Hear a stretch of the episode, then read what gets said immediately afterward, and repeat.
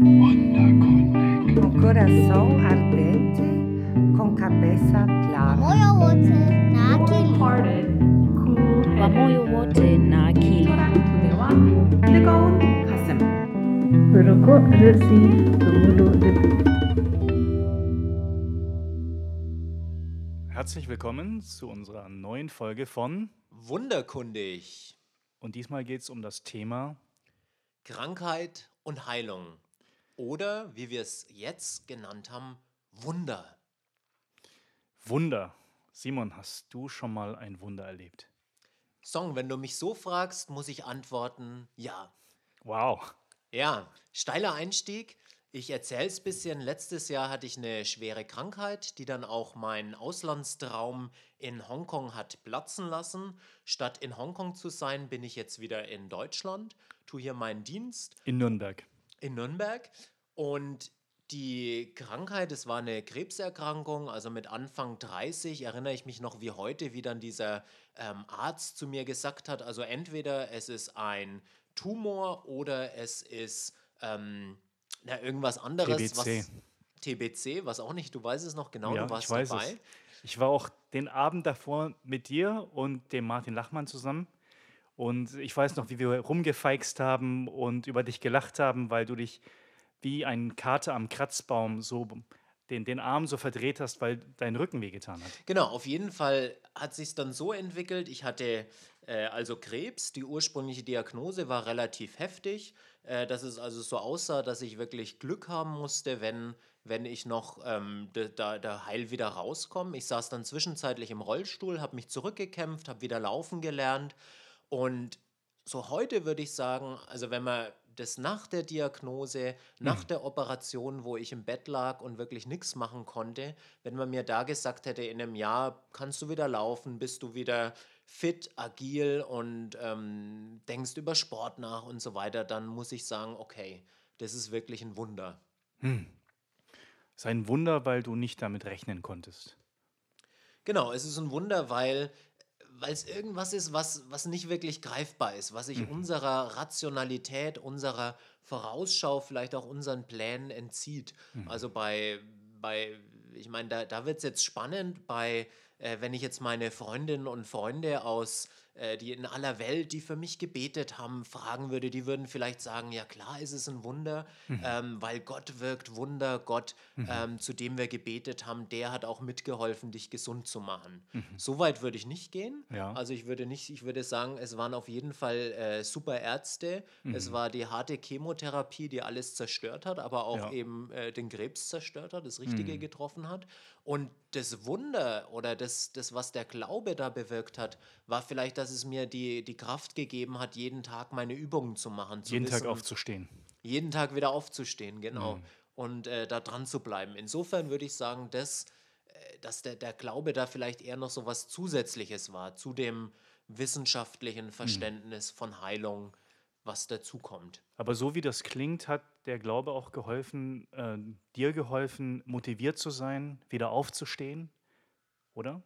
Naja, zumindest auch das Wissen, dass, dass da viele da sind, die für mich beten, die an Mhm. mich denken. Und es gibt ja auch, glaube ich, Untersuchungen, die genau das zeigen. Also die Patienten, für die gebetet wird, die erholen sich schneller. Also da, da, Mhm. da passiert was, was man vielleicht gar nicht so richtig greifen kann, aber wo man sagen muss, die Medizin kommt an ihre Grenzen und Mhm.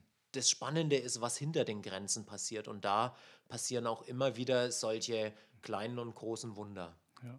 Und ich, was ich enorm finde, ist, dass zum einen dieser Aspekt von Rückblick beim Wunder, du schaust zurück und sagst, Mensch, das ist ein Wunder. Und das andere, wie sozial das eingebettet ist. Es geht nicht nur um dich und deinen Körper, sondern es gibt diese Gemeinschaft, es gibt andere Menschen und in dem Ganzen entwickelt sich etwas. Das finde ich spannend. Ja, Song, erzähl doch mal, du hast auch schon einige Wunder erlebt, ja? Ja, kann man vielleicht so gar nicht sagen. Ich habe ähm, viel Wundererwartung erlebt. Ich bin ja in einer Pfingstgemeinde groß geworden. Das heißt, das war gang und gäbe, dass die Leute, die um mich herum waren, ähm, auch um Wunderheilung gebetet haben, dass sie auch an Orte gepilgert sind, um gesund zu werden. Und viele die Leute, die ich selbst kenne, haben Erfahrungen gemacht, ja, so ähnlich wie du, aber würden noch viel stärker unterstreichen, dass es ein Wunder war. Ja, und für, für dich hast du das wirklich als Wunder angesehen? Hast du gesagt, ja, und jede Woche ist wieder ein neues Wunder passiert? Na, es war mehr so ein Ritual, das dazugehört hat. Jetzt im Rückblick würde ich auch sagen, das hatte auch etwas von Befreiung, dass Menschen, die schwer krank waren, nicht einfach sich mit den Realitäten abfinden mussten, sondern flehen konnten um ein besseres Leben, um Gesundheit, um ein ganzheitliches Dasein. Und so kann ich das für mich einordnen. Ja, ich würde nicht sagen, dass es immer funktioniert hat. Ich würde auch sagen, dass es viele Schattenseiten gibt einer bestimmten Wundererwartung. Auch im Hinblick darauf, was der Pfarrer dann leisten soll. Das sind ja meistens Männer. Und wie auch in Krankheitssituationen der Druck auf den Kranken lastet, gesund zu werden, damit es für die Gemeinde. Damit es dann eben- auch ein Wunder gibt, ja. Ja, genau. Also das, das Wunder irgendwie, da, da muss auch was dafür gemacht werden. Ne? Also das ist ja, du hast gesagt, der soziale Aspekt spielt eine gewisse Rolle, aber wenn dann die Wunder schon erwartet werden, dann, dann, dann ist auch ja vielleicht der, der dann doch Mhm. Also ist die Enttäuschung umso größer. Der, der doch nicht gesund wird, der irgendwie hat nicht genügend ähm, gebetet, die Kraft hat nicht ausgereicht, der Pfarrer irgendwie hat es vielleicht nicht drauf, kann doch nicht die Wunderheilung machen. Also, Ja. da, also da steckt schon Enttäuschung drin. Unterm Strich, genau. Unterm Strich kann man sagen, der Glaube hat dir nicht geholfen, dein Glaube hat dir nicht geholfen. Ja. Da steckt natürlich ähm, ein ganzes Drama dahinter. Wenn das nicht klappt, wenn, wenn Leute, die krank sind, um Genesung flehen, also von ganzem Herzen und alles Mögliche tun, damit da was passiert, und dann werden die Leute nicht gesund. Ja, das ist schon ein Drama.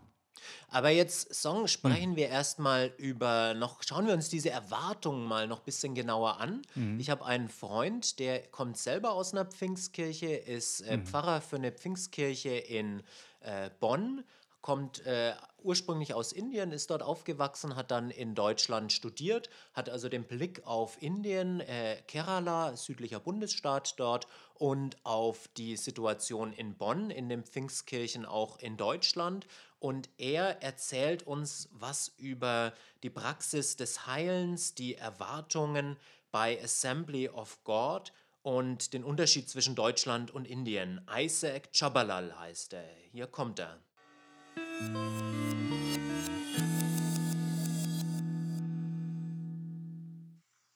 we talk about God as our healer, the Pentecostals in India strongly believe in the phenomenal healing that God can heal any of the diseases. In many cases, when the doctors say no hope, I have seen people rushing to a Pentecostal church as people mostly consider there is a miraculous healing taking place. However, in Germany, although the Pentecostals believe in the healing, they still have the option to trust in the health system of this country. And in many cases, people pray for God's will concerning healing, whereas in India, not. Ja, das gibt einem schon so denken, ne?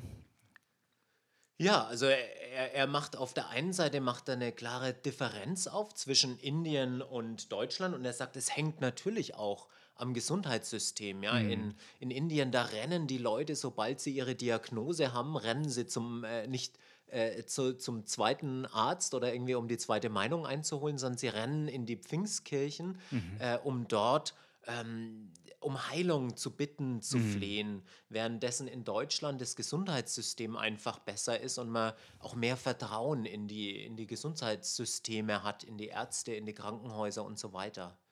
Ja, und daran sieht man ja schön, dass was wir unter Wunder verstehen, auch immer eingebettet ist in einen gesellschaftlichen Zusammenhang und wie auch andere Leute um uns herum damit umgehen. Und da fände ich es auch ganz spannend zu fragen, ja, wenn, wenn er sagt, in Deutschland sei das so und so, wie ist es in seiner Gemeinde? Ja? Ich meine, die Gemeinde ist ja eine Pfingstgemeinde in Deutschland. Genau, aber auch eine Pfingstgemeinde, ähm, also die meisten kommen auch aus Kerala, ähm, also auch äh, quasi mit der entsprechenden Sprache und äh, teilweise auf Englisch, teilweise ähm, dann äh, eben in der, in der lokalen Sprache und so weiter. Ähm, also das sind wirklich auch Leute da, dazwischen, ja, die, die, die beides kennen und jetzt natürlich auch angefragt werden. Und trotzdem sagt er ja am Anfang, er steigt ja steil ein. Ähm, Gott ist ein Heiler und äh, mit dieser Und der heilt alle Krankheiten, alle Genau. Gebrechen. Ja, ja, Ja. Und mit dieser Stimme, die man ja auch irgendwie, sag ich mal, äh, kennt von den Ja. Pfingstkirchengemeinden, also wo, wo man ja gar nicht irgendwie widersprechen kann, weil Mhm. da so viel, so viel Kraft schon in der oder vermeintliche Kraft irgendwo in den Worten drin steckt. Ja, vielleicht braucht es das auch. Ich weiß nicht, du hast ja auch von ähm, deinen Krankheitserfahrungen gesprochen. Was, was hätte dir das gegeben, wenn du das so gehört hättest? Gott heilt alle deine Gebrechen und du wirst gesund werden. Du musst nur vertrauen. Ist das hilfreich in so einer Situation oder ist das eher nicht so? Naja, also bei, bei, bei mir gab es verschiedene Stadien. Also ich weiß noch am Anfang, da hat mir irgendwie so das geholfen, einfach zu sagen, ich, ich überlasse es den Ärzten.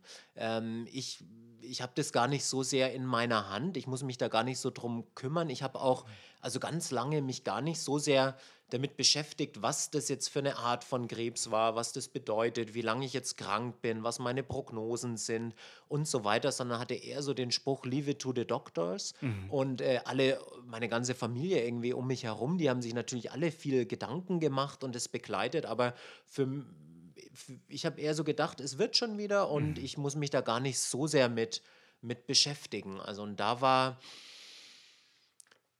ja, da, da hätte mich das, glaube ich, eher, ähm, eher befremdet, wenn dann jetzt jemand angefangen hätte und gesagt hätte, ja, und du wirst gesund und so weiter. Und hätte ich mir gesagt, ja, warum sagt er mir das? Ich weiß es doch, ja. Also das, äh, und die Ärzte kümmern sich schon drum.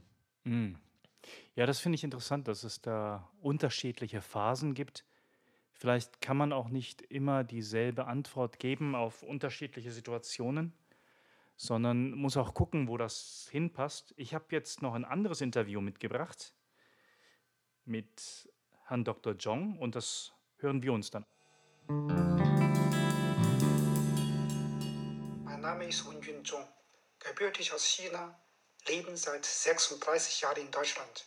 Vom Beruf her bin Pflanzenphysiologe und Unternehmer im Bereich der traditionellen chinesischen Medizin in Schwabach. Krankheit ist für mich eine normale Abweichung des körperlichen und geistigen Zustandes, die man jeden Tag erlebt. Krankheit ist nicht nur ein Thema der Naturwissenschaften und Medizin, betrifft aber auch unsere Seele und Glauben. Deswegen liegt die Heilung nicht nur an einer medizinischen Behandlung, eher an einer positiven Einstellung in der Seele. Das klingt ja auch ganz ähnlich dem, was du eingangs gesagt hast, mit der Einstellung, mit der Motivation. Und er bringt hier verschiedene Aspekte zusammen, einfach auch durch seinen Beruf, weil er Pflanzenphysiologe ist, promovierter Pflanzenphysiologe.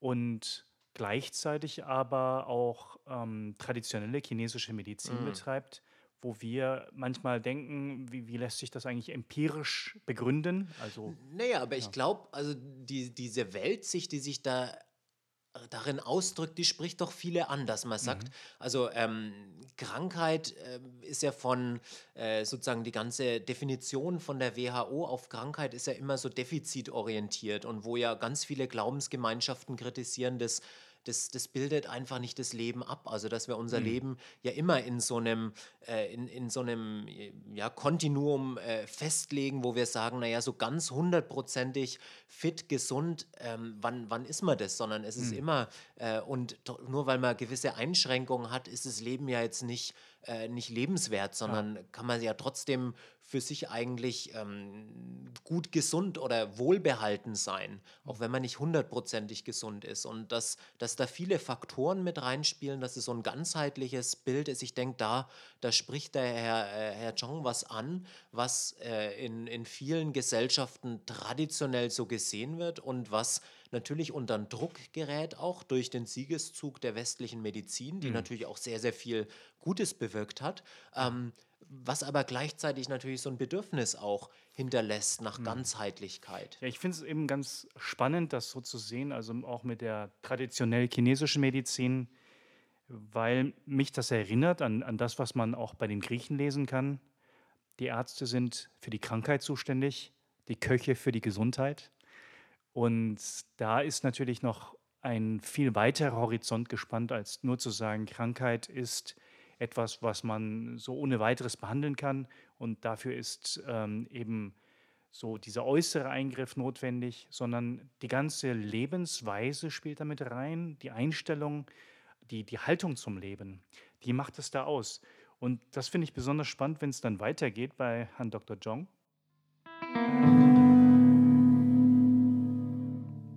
Jesus Christus gibt mir Kraft, Krankheit zu besiegen. Als bereichend nehme ich wahr, dass ein Bruder, also ein junger Vater aus unserer Gemeinde, der seit sieben Jahren gegen Krebs kämpft und heute immer noch nicht geheilt ist. Er ist aber positiv eingestellt und erlebt jeden Tag mit Freude und Hoffnung. Die Kraft kommt von Gott.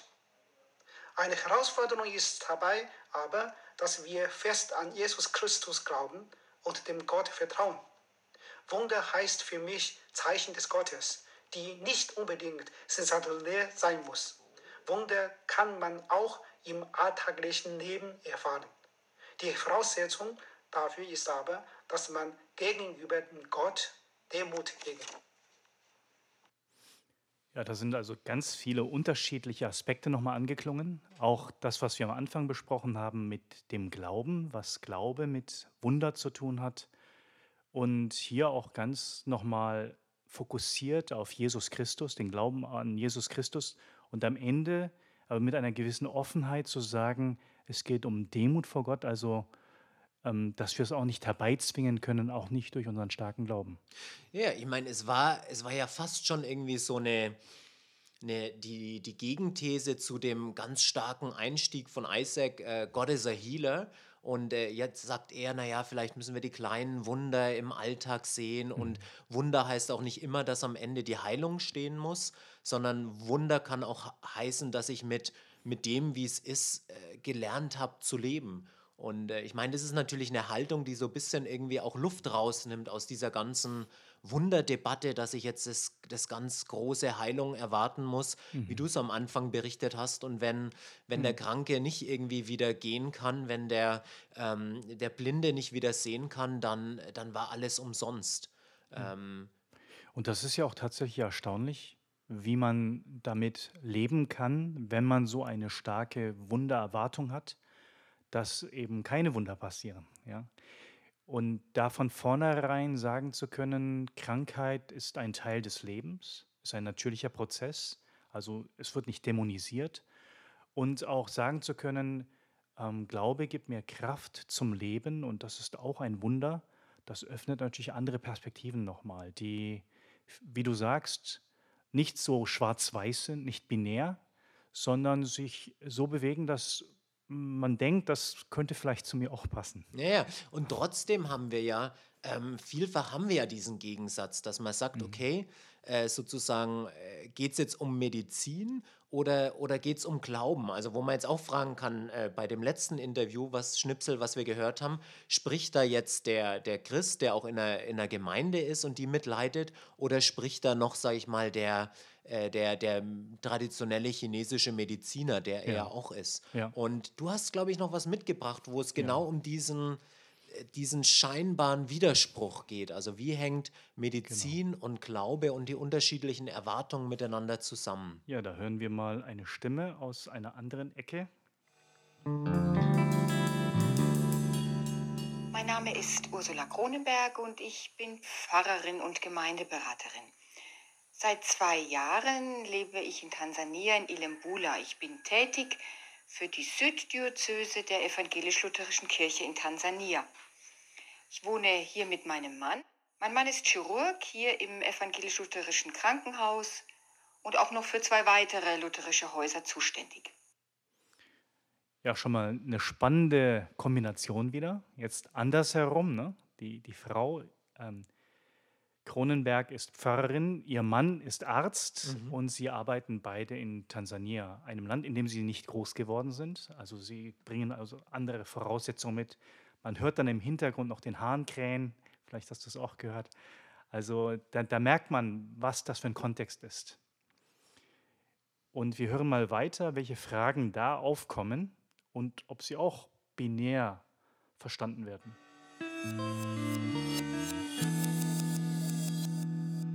als bereichernd.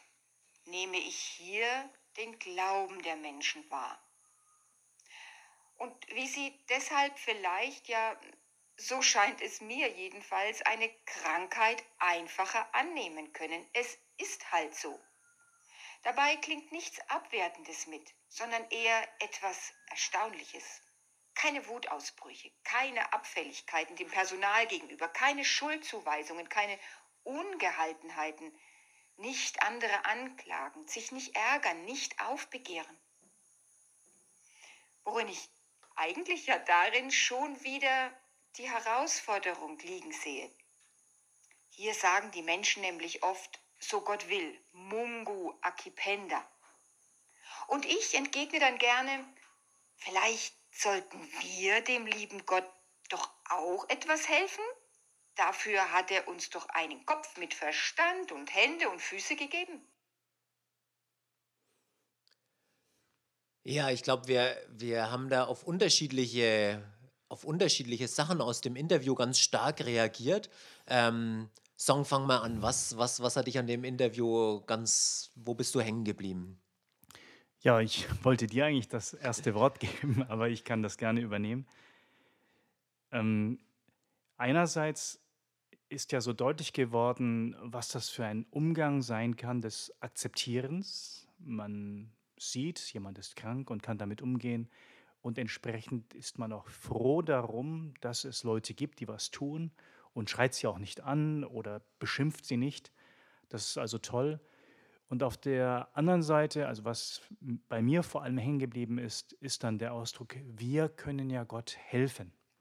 Und bei einem Theologen, da läuten natürlich alle Glocken, wenn man das hört. Ne? Erklär's doch mal, warum. Ja, ähm, eigentlich ist es ja theologisch gesehen so, dass wir, zumindest wenn wir der Tradition des Alten und Neuen Testaments folgen, ganz deutlich ist, dass Gott der Aktive ist. Also Gott ist nicht nur der Schöpfer, sondern auch der Retter, der Heiler und so weiter. Und entsprechend laden die Geschichten auch ein, sich ganzheitlich eben Gott anzuvertrauen und sich ihm auszuliefern.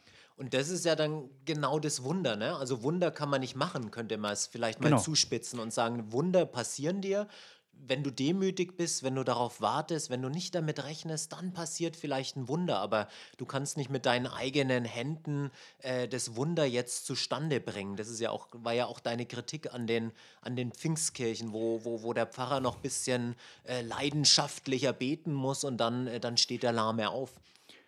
Ja, oder der Lahme noch leidenschaftlicher glauben muss, was ja dann auch die Schwierigkeiten mit sich bringt. Und wir leben in einer Zeit, wo wir einfach wissen, welche Möglichkeiten es gibt. Und da die beiden ähm, Ebenen auch zueinander ins Verhältnis zu setzen, die moderne Medizin und auf der anderen Seite Glaube, der auch traditionelle Züge hat und in dem eigentlich klar ist, da, da ist nichts, was der Naja, Mensch dazu was, was, beiträgt. aber was bringt denn dann der Glaube-Song? Was bringt der Glaube? Ich meine, die Frage ist dann schon, schon sehr utilitaristisch gestellt, also im Hinblick auf Ergebnisse und so weiter. Ähm, was, was bringt es dir, wenn du eine Familie hast? Also genau die Frage könnte man ja auch stellen. Das ist einfach, ähm, Glaube ist ja Teil des Lebensvollzugs, ein, ein grundlegender Teil des Lebensvollzugs, zu fühlen, du bist nicht allein, du bist verbunden. Glaube ist diese Spiritualität, dass du aus einem Grund heraus lebst, der größer ist als du selber. Also den, diesen Sinnhorizont. Mhm. Insofern kann man sagen, was ist der Glaube, kann man fragen. Ähm, ja, über verbunden sein mit dem, mit dem Grund deiner eigenen Existenz. Ja, und, und überhaupt diese Fragen stellen können. Ja, ich meine, das, gefällt, das gefällt mir gut. Ich, ich, ich hake noch mal eins, eins weiter vorne ein. Ähm, wo, wo ich ganz stark hängen geblieben ist, ist so die Frage, was bewirkt eigentlich der Glaube? Und da war ja eine Passage, wo, ähm, wo die Pfarrerin das so beschreibt und sagt, der, der Glaube bewirkt eigentlich fast schon so eine Passivität, ja, dass die Leute sagen, äh, Gott will es so, dann ist es so, ich akzeptiere die Krankheit, gut ist, schön ist, äh, wir machen weiter, ja, was ich kann eh nichts nichts machen als Mensch. Und das ist ja auch Mhm. das, wo sie dann dagegen aufbegehrt und sagt, nee, so wir können es nicht akzeptieren, sondern ähm, da, da, da ist irgendwie ein anderes Potenzial auch, was sie wecken will. Genau. Und das hat mich sehr angesprochen. Ja, Also das, das fand ich gut, weil ich Hm. auch, ich komme mal nochmal auf die Phasen zurück, also wo es auch wirklich die Phase gab, wo, wo ich wütend war und wo ich, wo ich gemerkt habe, es ist, es ist auch irgendwie falsch, diese Wut zu unterdrücken und irgendwie ich jeden Glauben ganz stark abgelehnt hätte oder jeden Versuch dazu beschwichtigen und zu sagen, ähm, es ist Gottes Wille, dass du jetzt, ähm, dass du Krebs hast, dass du nicht mehr laufen kannst, dass du Mhm. irgendwie hier äh, an dem blöden Rollator irgendwie durch die Gegend schiebst und erst wieder alles mühsam ähm, lernen musst, sei nur demütig. Und da habe ich gemerkt, okay, diese Wut ist da und äh, die musste auch raus und das hat mir auch gut getan. Und ähm, das, das würde ich aber nicht von meinem Glauben irgendwie dann, äh, dann wegreißen und sagen, das war dann irgendwie ein Aufbegehren oder ein Rebellentum oder was weiß ich was. Ja, vielleicht war es auch ein Aufbegehren, vielleicht ist es ein notwendiges Aufbegehren. Vielleicht äh, könnte man das theologisch so formulieren, dass man sagt, Gott möchte das auch sehen, dein Aufbegehren, oder es ist ein Teil der Geschichte. So wird es ja zum Beispiel in den Psalmen oft dargestellt. Also warum gibt es so viele Psalmen, die klagen und auch Gott anklagen? Ähm, das passt gar nicht so rein in dieses Verständnis von, es wird alles gut und ich muss jetzt gar nichts mehr machen, es ist egal, es ist egal, ob ich lebe oder sterbe und so. Das ist ja ein richtiges Ringen, das ist ja ein richtiger Ja. Kampf und das kann man eben sehr schön lernen. Und wenn du sagst, ähm, was hilft der Glaube an dieser Stelle? Ja, vielleicht ist es eben genau das, dass man auch sich selbst nicht aufgibt. Wenn, wenn man das auf, auf diesen Gedanken bringt, dann wird es ja sehr deutlich, dass es Teil des Glaubens sein kann, zu sagen, ich, ich lasse mich auch nicht fallen in dem Sinne. Ich, ähm, ich kämpfe. Und besonders wichtig war mir jetzt in dem Zusammenhang darüber nachzudenken, was diese unterschiedlichen Phasen sind. Das ist ja auch sehr gut psychologisch erforscht, die verschiedenen Phasen der Trauer, des Loslassens, des Akzeptierenkönnens. Und was ich von diesen drei Interviews mitnehmen kann, auf jeden Fall, ist die Frage mehr als die Antwort, die Frage, wie denn das zusammenhängt. Also, dass wir einerseits behaupten, es gibt äh, Glauben, das ist also dieses spirituelle sich verbunden fühlen mit dem Grund meiner Existenz. Und es gibt auch einen Anteil, wo ich sage, ich tue etwas. Ich habe Hände und einen Verstand und einen Mund, um etwas zu tun, was zu sagen, was zu denken.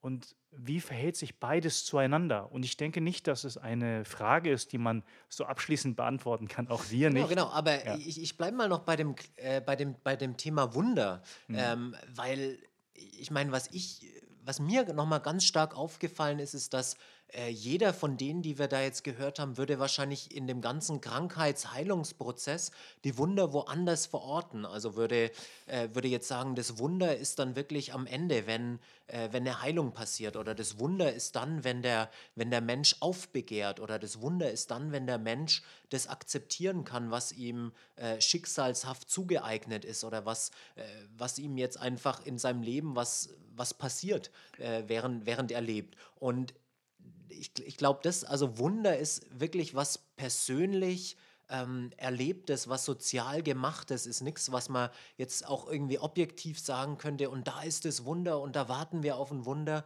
sondern äh, also es braucht eine Gesellschaft oder eine Gemeinschaft, die offen ist für Wunder, die von Wundern auch spricht, die das auch aktiv in ihren Sprachschatz übernimmt und es, also für mich ist ein Punkt, es braucht auch immer irgendwo das, das Überraschende. Also wenn, ja. Ja, ich finde ich find das also sehr schön ausgedrückt, wenn, wenn du sagst, Wunder ist nicht einfach was Objektives, sondern es ist Ausdruck von etwas, was man erlebt. Ich meine, ich war ja letztes Jahr auch äh, ziemlich schwer krank und hatte eine, eine Zeit, wo ich eigentlich dachte, ich könnte gar nicht mehr richtig sehen oder zum, zum Autofahren wird es jedenfalls nicht reichen. Und dann haben sich ja Prozesse daran angeschlossen, nach, wo ich gemerkt habe, Mensch, ähm, das, ist, das Gras ist so sattgrün, ja. Das, ist- das hatte ich. Oh. Das, Ja, ja, jetzt, jetzt kommen Ja. wir doch noch zu Amazing Grace. Ja, once I was blind, but now I see. Ja, ja, und ich finde, dass all diese Geschichten des Erlebens von Wunder, du hast ja am Anfang auch von seinem Erleben gesprochen, ähm, auch einen Wechsel anzeigen. Also ein, eine Not, die dann gewendet wurde und wo man dann im Nachgang sagen kann, da ist etwas passiert und das hat eine Erlebnisqualität, die kann ich eigentlich gar nicht so wiedergeben, wenn ich sage, ähm, ich, gesund sein heißt überhaupt keine Fehler haben, überhaupt keine Krankheiten haben und da sind die 100 Prozent, wie weit bin ich da dran? Also mit, mit dieser Denke kommt man da nicht hin, sondern Wunder kann man nur erleben, indem man sich darauf einlässt zu sagen, es ist etwas, was ein Vorher und ein Nachher anspricht und wo ich selber mit dieser Erfahrung des Sehens auch sagen würde, ähm, wie, wie einem das die Augen öffnet für die Welt, für das, was da ist an wunderbaren Möglichkeiten. Mm. Also Sehen an sich ist ja ein Wunder, wenn man, vor allem wenn man erfahren hat, mal nicht zu sehen. So würde ich auch sagen, Gehen ist ein Wunder, wenn man mal erfahren hat, was das heißt, nicht gehen zu können. Und das, das eigentliche Wunder ist dann sozusagen wunderkundig zu sein. Ja? Jetzt muss ich es muss ich's doch nochmal äh, den, den Spruch machen. Ja, Ja, ich, bin, ich bin da sehr zurückhaltend an der Stelle, weil ich ja, obwohl ich auch diese wunderbare Erfahrung gemacht habe, wieder sehen zu können, ähm, auch gleichzeitig merke, wie das verblasst. Es war mal am Anfang ganz stark, also als ich dann zum ersten Mal wieder deutlich den Rasen sehen konnte, zu erkennen, was, wie toll das ist, oder, oder den Wald oder die, die Umrisse zu erkennen. Und als ich dann wieder auch gut lesen konnte, was, was das mit einem macht, was, was für Lebensqualität das ist. Und gleichzeitig sage ich jetzt nach ähm, über einem halben Jahr, wo, wo ich dann wieder einigermaßen wieder in Szenen gekommen bin, sage ich ja, ich kann mich erinnern, dass ich das als Ja. wunderbar erfahren habe. Aber ist es jetzt noch so, wenn ich morgens die Augen aufmache, dass ich sage, Mensch, toll, wie grün das Gras ist und toll, dass ich das sehen kann? Ja, nicht mehr so deutlich. Es, braucht, es braucht immer wieder, ähm, vielleicht einmal im Monat oder so, braucht es Erinnerungen, braucht es ein neues Wunderkundig. Und wir schauen nächstes Mal auf das Thema Krieg und Frieden. Ich nehme jetzt mal das mit dem Lesen auf. Also ihr müsst nicht Krieg und Frieden bis dahin durchgelesen haben, aber wir werden uns beschäftigen mit Versöhnung, mit der Frage, wie Frieden möglich ist und vielleicht auch schon so ein bisschen reinschauen in das chinesische Jahrhundert. Wir sehen uns, hören uns nächstes Mal wieder bei Wunderkundig. Bis dahin alles Gute und Ade.